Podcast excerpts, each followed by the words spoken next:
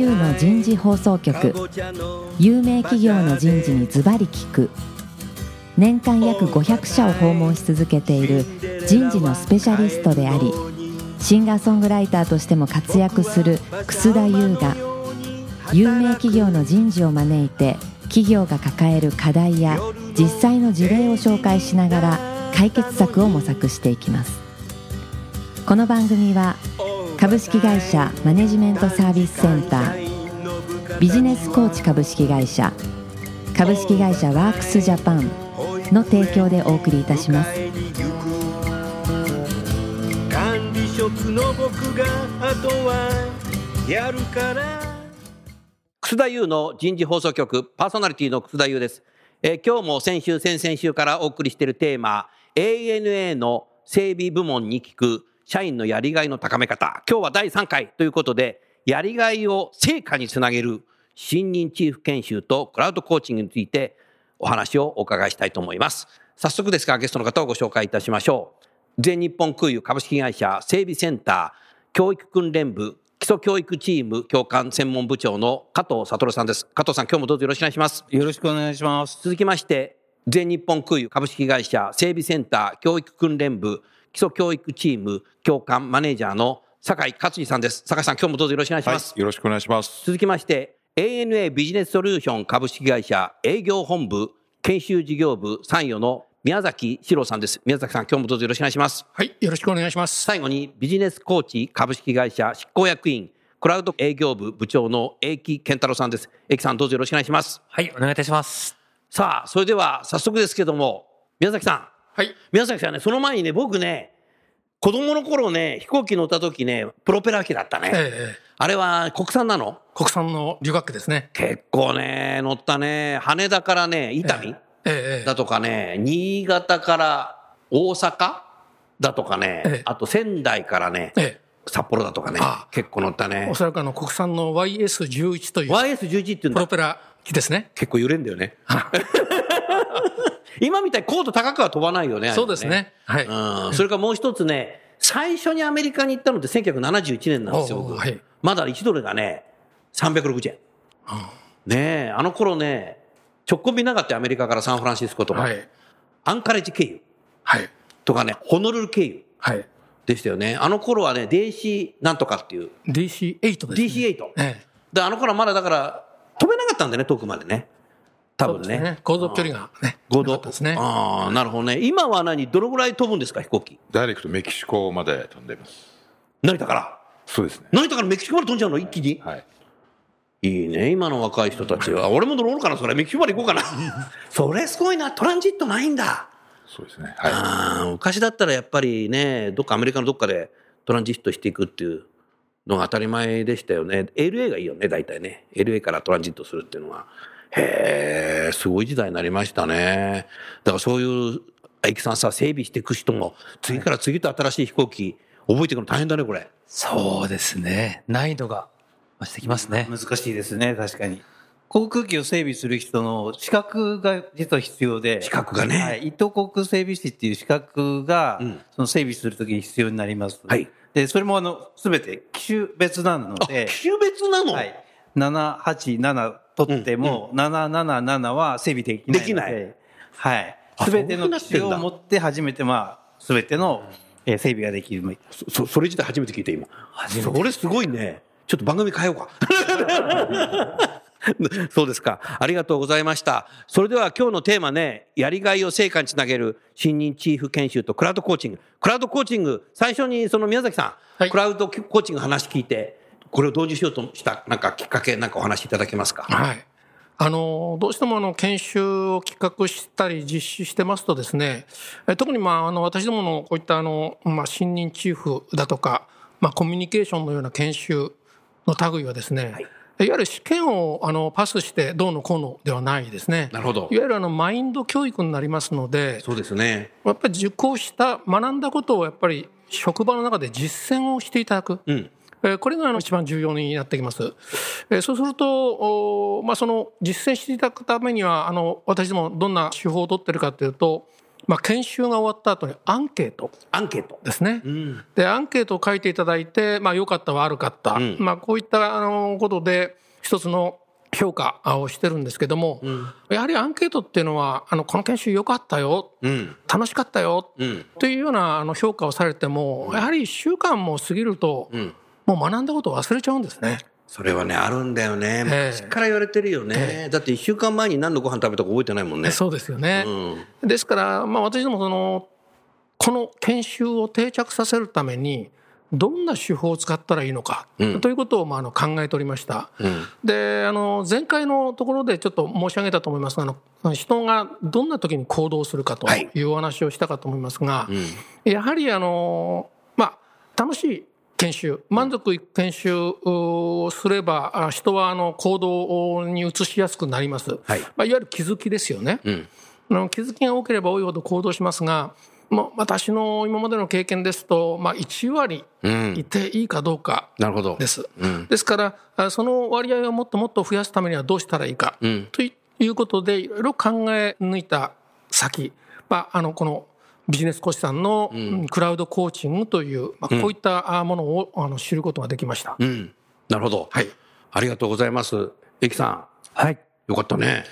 嬉しいです。なるほど。そういうことですか。なるほど。実際その研修っていうのは、そのチーフ研修ってどのぐらいの期間やるんですか？一日？一泊二日。一泊二日でやるの、はいおおなるほどね。それは前、ぜ前回も話してたのが20人ぐらいそうです。集めてい20ただいて人で。。その時に、どこかでそのクラウドコーチングの話も。はい。一番最後。あ最後にねあの、1日目と2日目に、いろんなその、行動の気づきをうん気づいてもらう、はいい、ろんな角度から気づいてもらうやつをやってですね、で、2日目のあの後半の部分で、ん各自がこの行動様式を、まあ自分で決める。決める。で、決めるのにもやっぱりその、シンプルで毎日振り返られる行動様式にした方がいいですよということで。例えばシンプルってどういうこと？毎朝班員と挨拶をするとか笑顔で挨拶するとかなるほど。挨拶プラス一言とかなるほど。相手を褒める毎日褒めるとか、そう簡単でシンプルであの振シンり返るプルじゃないのを出した人もいるんだね、それ説明しないと。えーまあそうですけれどもその途中でこうそれに気づいてもらうような説明もしますしすねそれ重要だよね。なんか難しいことやってもね、やらないよ、みんなね。で実はこのシンプルで振り返られるのにこう絞って毎日振り返られるようにこうしていますと。でそれがあのやはり繰り返すにはちょうどいい行動様式になります。はい。今ね、ここに少し見れるけど、これ素晴らしいなと思ったんだけども、例えば、メンバーとは毎日何らかしらの話をするとか、あと挨拶や会話の際は相手の目を見て行うとか、あとは小さなことでも口に出して褒める。これ褒めるってこれ重要だよね。はいほんなら普通じゃんとか思ってる。それじゃダメだってことですよね。えっと褒めるにはやはりその相手を観察しておいいところをこう見つける力をやっているうちにこうついてきます。なるほど。でそれ気づくと毎日褒められるような力がついてくるので、うん。相手がこう行動しやすい環境が作れるなるほどようになります。なるほどな。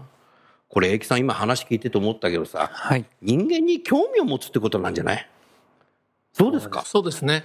いわゆる、うん私たちが一番大切にしてるのは、あの、人間関係の質をいかに高めていくか。うん、人間関係ってここだよね。相手の興味持たないとできないそこがきっと始まりだと思います。始まりだね。はい。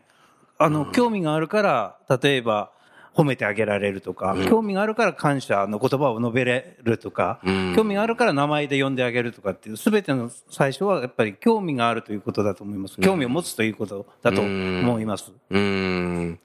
だからやっぱりその最近では AI だとかロボットだとかっていうのはどんどんこう職場に入ってくると思うのね。多分整備も次の時代はもうなんかロボットが整備するような時代になってくる。でも全て整備はロボットじゃなくて人間も一緒にいるんだろうけども、ね、やっぱり生身の人間同士はきちっと褒めてあげるとか、興味を持っとかないとダメになるね、これ。そうですね。あの、今だからやるんだね、これ。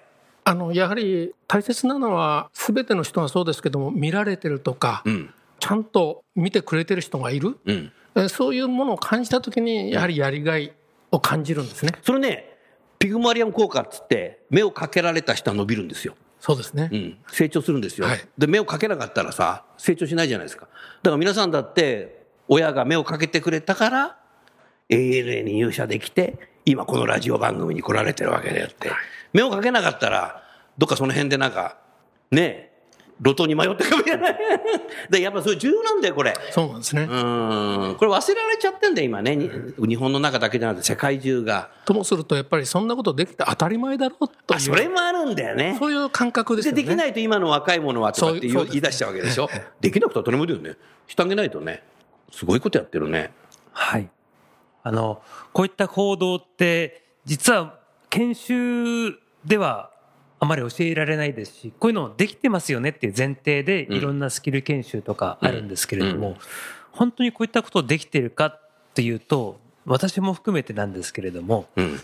実はできてないうん。という方は少なからずいらっしゃるんじゃないかなとは思います。うん。なるほどね。そうすると加藤さん、その酒井さん、この新任チーフ研修にこのクラウドコーチングも一緒に入れたってのはいつからスタートしたんですか？これ、去年から去年、導入しました。2018年から。はい、そうです。もう何回ぐらいやったんですか？えっと、去年は、チーフ研修が5回あったんで、なるほどうんはい。総勢90人ぐらいだと思うんですけどもなるほど。今年もやってる？はい、今年も同じように。同じように。はい、やってます。これずっとやり続けるといいね。あの、基本やり続けるつもりでおります。おーなるほど。こうやってる姿はなんか皆さんで管理できるんですか？どんなことやってるかとか。見れるんですか？あの、ステークホルダーの方は、うん。あの、ログイン率だとか、実践率だとかを、うん。クラウドコーチで、あの、見ることができます。見見ることができる、はい。どんな感じですか？結構皆さん使ってる。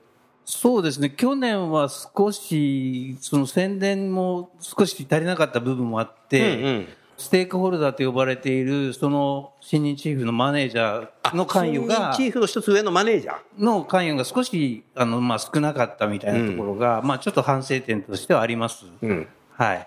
そうすると、チーフの上がマネージャーということは、チーフの中からマネージャーができてくるわけですよね。まあ、基本は。ずーっと毎年ずっとやることによって、このチーフとしてクラウドコーチングを経験した人がマネージャーになっていけば、みんな使いますよね、多分ね。それだ、時間かかるよ、これ。はい。一気にね、号令でね、全部ベーってやるってなかなかやっぱできない。ね、整備することも仕事だし、日常でもいろいろね、コミュニケーションをやってるわけだろうから、その上にまたこれをやるということになると。あの、確かに難しいというふうに思ってはいるんですけども、うんあの、やり続けることが、うんすなわち人との関係性が良くなるというふうに、あの、思っていますんで、うん新日チーフ研修の中ではずっとあの、続けていきたいなというふうに思ってます。うん。そうするともう完全にマネージャーまでやるようになると、本当のカルチャーになるね。うん。そうですね。なるちゃうからね。はいそうするともうやめられないっていうかね、もう他社とは全然違う会社になっていくね。いい会社になるね。うん。いや、すごく重要だな。うん。やはりね、最近思うのが、宮崎さん、僕らがさ、小学校ぐらいの時ってさ、結構5人兄弟とかさ、もっと上の人たちはさ、7人兄弟とか結構いたじゃない？ありましたね。最近みんななんか一人っ子とか、ええ。二人っ子ええじゃない？で、5人兄弟、7人兄弟だとさ、お兄ちゃんたち、お姉ちゃんたちが面倒見てくれんだよ。目をかけてくれてんだよ。そうです。今さ、しかも夫婦共稼ぎでさ、お父さんお母さんも仕事していてさ、結構子供一人でいて育ってっちゃ、大きくなっちゃってる人ってさっき増えてるんですよ。そうですねだから誰からも目かけられないで、誰からも見てくれなくて、そのまんまなんかこう、成人になって社会人入ってきちゃう人って、我々の世代からしたら相当増えてんだよねい。や、もう圧倒的に多いと思います。圧倒的多いよね。ええあのやはり人が成長する時ってどんな時かなっていうことを考えてみますとね、やはりその新人が会社へ入ってきました、んいわゆるその本当はチーフとかうんマネージャーじゃないんですね、うん。いわゆる一つもしくは二つ上の、いわゆる先輩なんです。なるほど。いわゆるお兄ちゃんお姉ちゃん世代がきちっと面倒を見て育てる、まあ、まさにあの昔の兄弟。兄弟ね。ええ。と同じなんですね、うん。そこで初めて育成をされるんですね。うん。で残念ながら、うん、なかなか今順当にその先輩がいない、う特に一番悩ましいのはですね私どもの部門もそうなんですがあー30代40代。うん。ここがあのかなり少ないんです少ないのね。これがまさにあのバブル崩壊後の採用凍結したどこの会社もね、言うよ。ええこの間行った会社もね、なんかこんななってていないって言うんだよね。そうなんですワイングラスみたいになってんで。まさにあのワイングラス型おいちゃんもそう。ええ、私ども言ってますがそこが一番悩ましいところうなんです。ですから、やはりかといっても、もうそれはもう物理的に元に戻すことはできませんから、うんうん今の環境下の中でどのように育てていくかということで、何ができるかってことだよね。そういうことですねそれをまさに今 ANA さんがやってるっていうこと。そうです、試行錯誤の中でやってるってことですね。そのためにやっぱり新任チーフという、いわゆる組織の最前線をやっぱり担う一つの班ですよね。うん。チームをお引っ張っていくその長のリーダーシップ、ん人柄、ん人間性ここはやっぱりその技術力とは別の部分での人間性をやっぱり磨いていかないと、うん。なかなかやっぱりいいチームができないということですね。うん。まあ、ある意味、今の時代ならではの組織開発の一つだな、というふうに、そんなふうに思ったね。あと何かこう、リスナーの方にね、今こんなふうになってるっていうことを少しなんかお話できないですか？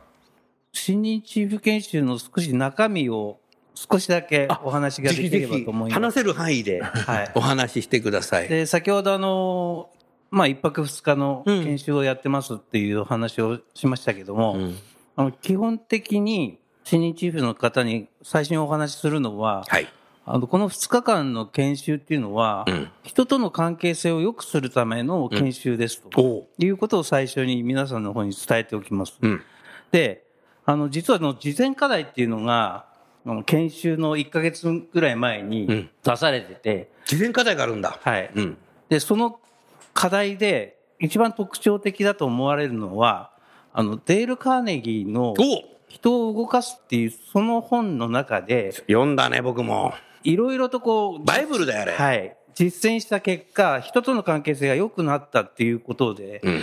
で、それをですね、たまたまあの10個だけ、うん例えば感謝する、褒める、名前を呼んであげるとか、うん笑顔で接するとかっていろいろあるんですけど、そうですね。それを1ヶ月前うん。から誰かに、こう、部下でもいいですし、うん上司でもいいです。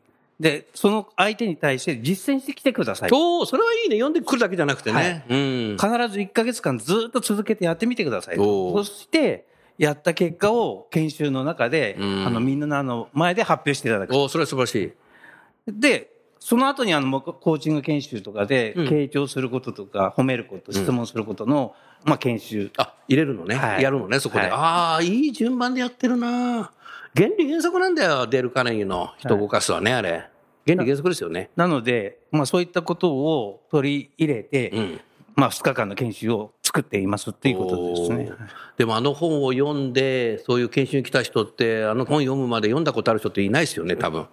多分、読んだことないと思います。うんはいあの本だけはね、やっぱ自分で気づいてね、買う人ってあんまりいないんですよね。結構もう、あの、レトロ、レトロしちゃいけないけど、結構古いので、でも人間社会って古いとか新しいとかじゃない。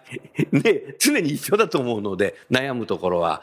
だからやっぱり会社から読みなさいって言われて読む人が多いんで、僕もそうだったね。はい僕遅かったと思うな、読んだの。30、あ、2だ。うん普通か。僕もあの、上司から、読めって言われたんだ。はい。あの、単行本で、あ、単行本の方ね。単行本の方で。うん今あるもんね、安いやつね。で、それを、お前読んどけっていうふうにして、うんあの、渡されてた経験はあります。ある。はい。おーあれは多分大体そうですよね。うん。読め、会社から誰かから読めって言われて読むって。僕もそうでしたね。忘れてたね、あの本があったんだよね。バイブルですよ、あれ。いつの時代でも。あ、いいですね。で、それ読んできて、じなんか実行してみて、はいなんか感想言うんでしょ？みんな一人一人。はいどうですか、感想。そうですね。あの、やはり、あの、挨拶だとか、褒めるとかっていうパターン、それを選んでる人は結構多いです。でもさ、はい。今までしてなかったのに、周囲の人もびっくりするんじゃない？え、なんかあの人変わったんだけど、なんか気持ち悪いんだけど、みたいな。気持ち悪いんだけどってんじゃないけど。まあでもなんかあったのかなとか。ええ言うてまあなんか上司に怒られたのかなとそうか。ですね。あの、部下の方からもしかしたらそういうふうに思われ急にるかもしれ変わるじゃん。変わるとさ、周囲の人、え、え、え 何挨拶されて気持ち悪いな、みたいな。ええうんただ、あの、発表してもらうと、やはりあの、部下の方が今までとは違って、やっぱりすごいあの、話しかけてくれるようになったとか。なったとか、はいあ実感してるんだね。はい。あとは自分も非常にこう、話しやすくなったし、っていうようなことで、うん。ええ非常に挨拶もやっぱり、あの、自然にできるようになりましたとかっていう、そういう結構プラスのことがですね、随分発表の中で言われてますね。はい。その本を選んだのはやっぱすごいね。それはすごいですよ。うんなるほど。それでやってて2日目の後半には、はい。二日目の後半も結構その自分の理想とするチーフ像と、自分の理想とするチーフ像って何ですか、それ？えー。と自分の酒井さんみたいになりたいとか。今までに影響を影響を受けた受けたチーフの名前を書いてもらって、みんな出るでその人のどこがすごいのかっていうのを事前課題に入れてもらうんですね。すごい人が。で、それをみんなでこう共有して、出た人にもフィードバックしてもいいんじゃないのそれ？で、最終的にはその人と自分とのギャップを、あの、見える化するようにしています。なるほど。でそれ考えるんだ。そうです。で、それを埋めるにはどうしたらいいかっていうことを気づいてもらう。で、それを最終的にそれみんなやっぱ出る？名前が。出ますね。出るんだ。ああのーそういうこといっぱいあるんだね。出てで、ギャップって結構のお大きいギャップ。人それぞれですね。おでも必ずギャップがあって、それはそうだよね。で、そこのギャップをこう、どんなことがいいのギャップって？やはりその、なんていうんですかね。年齢？あ、そうじゃないね。あの、背中見せてるところが一番大きいって感じてるんじゃないですかね。あとはその、周りをうまくまとめたり、まとめたり。求心力みたいなところとかですかっこいいね。ね。リーダーシップだね、それは。あと、声かけをしてるとあ、か、声をかけるね。一人一人に対してこう、あ今の時代はね、声かければ背中見るよ。声かけないと背中見ないんだよね。みんなスマホ見てるから。でもそういう新任のチーフの方もさ、先輩よく見てるんだよね。そうですね。だから先輩も襟を立たさなきゃダメだってことだよ、これ。そうなんです。まあ、あの我々整備の仕事っていうのは、まあ、いわゆるあの職人なんですよね。なるほど。職人の世界ですから、やはりあの後ろ姿といいますか、とて。うん、言葉よりも、やっぱりそういったところに秀でた人間が、どうしても目標となるなるほど。ってことですね。で、そこに、いわゆる今言ったような、相手の目を見る。しっかり後輩をの面倒を見る。ですね。えーそして、時には任せる。任せる。まあ、こういうことをやりながら育てていく、そういうやっぱり人がどうしてもうん目標、こうなりたいっていうあのチーフになります、憧れのね憧れのはいでもあえてその研修の中でそういうことを聞く。で、それで終わるだけじゃなく聞くだけじゃなくてギャップを考える。そうするとそれに向かっていこうっていうふうに戻った後、そこだけは忘却曲線に入んないかもしれないね。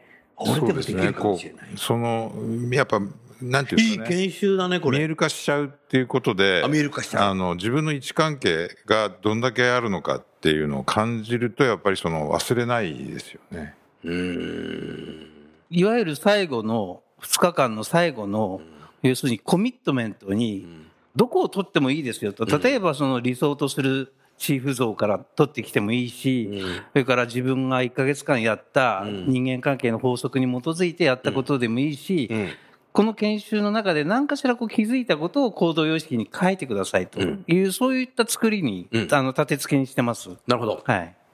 素晴らしいね。でも、同じチーフのことばっか出ることはないんだね。いろんなチーフの名前出るんだね。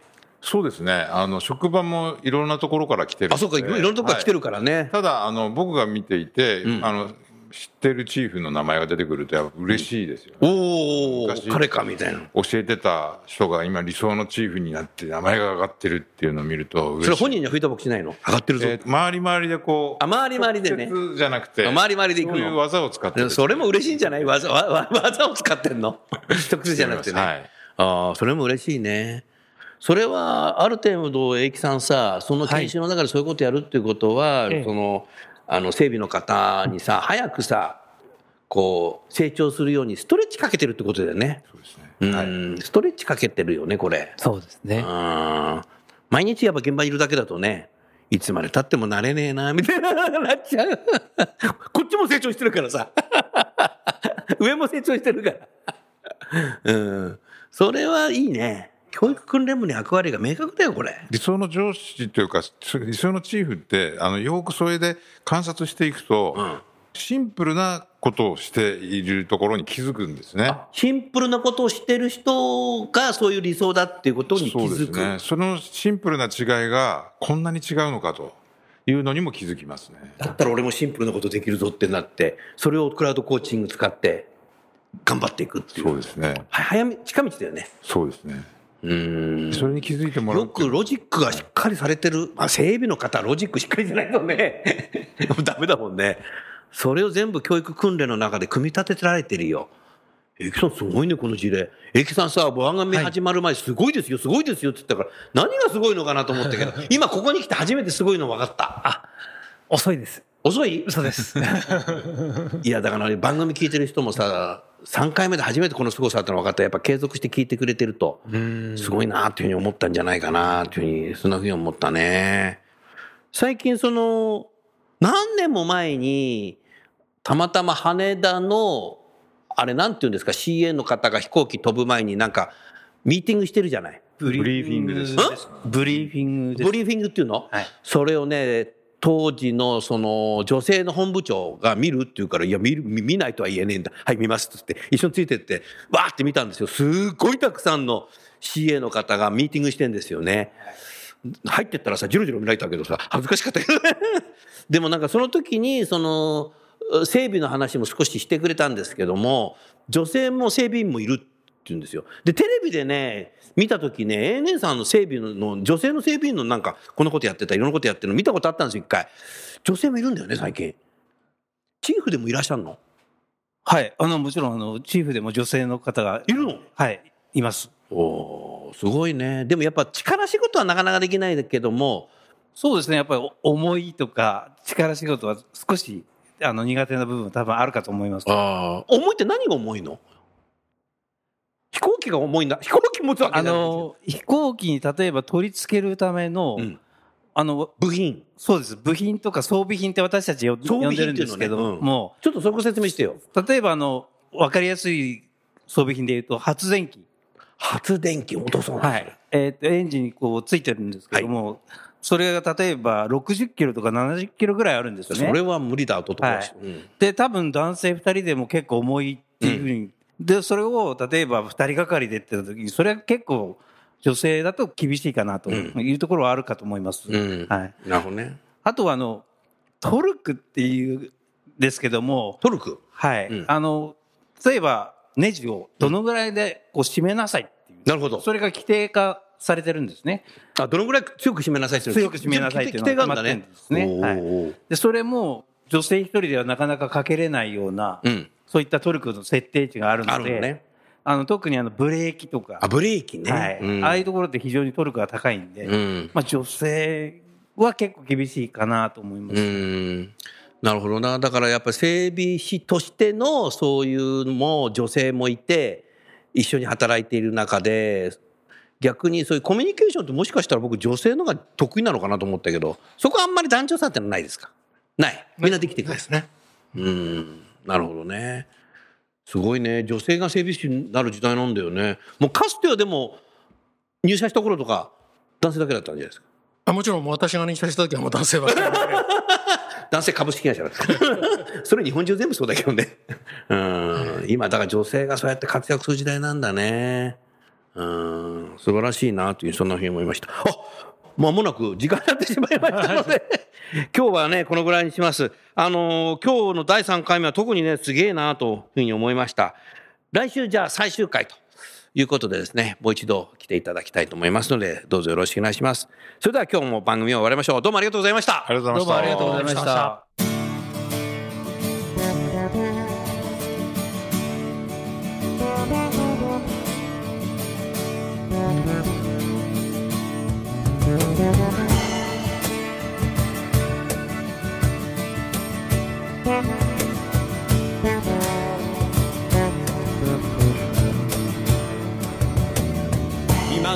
今日のお話はいかがでしたか？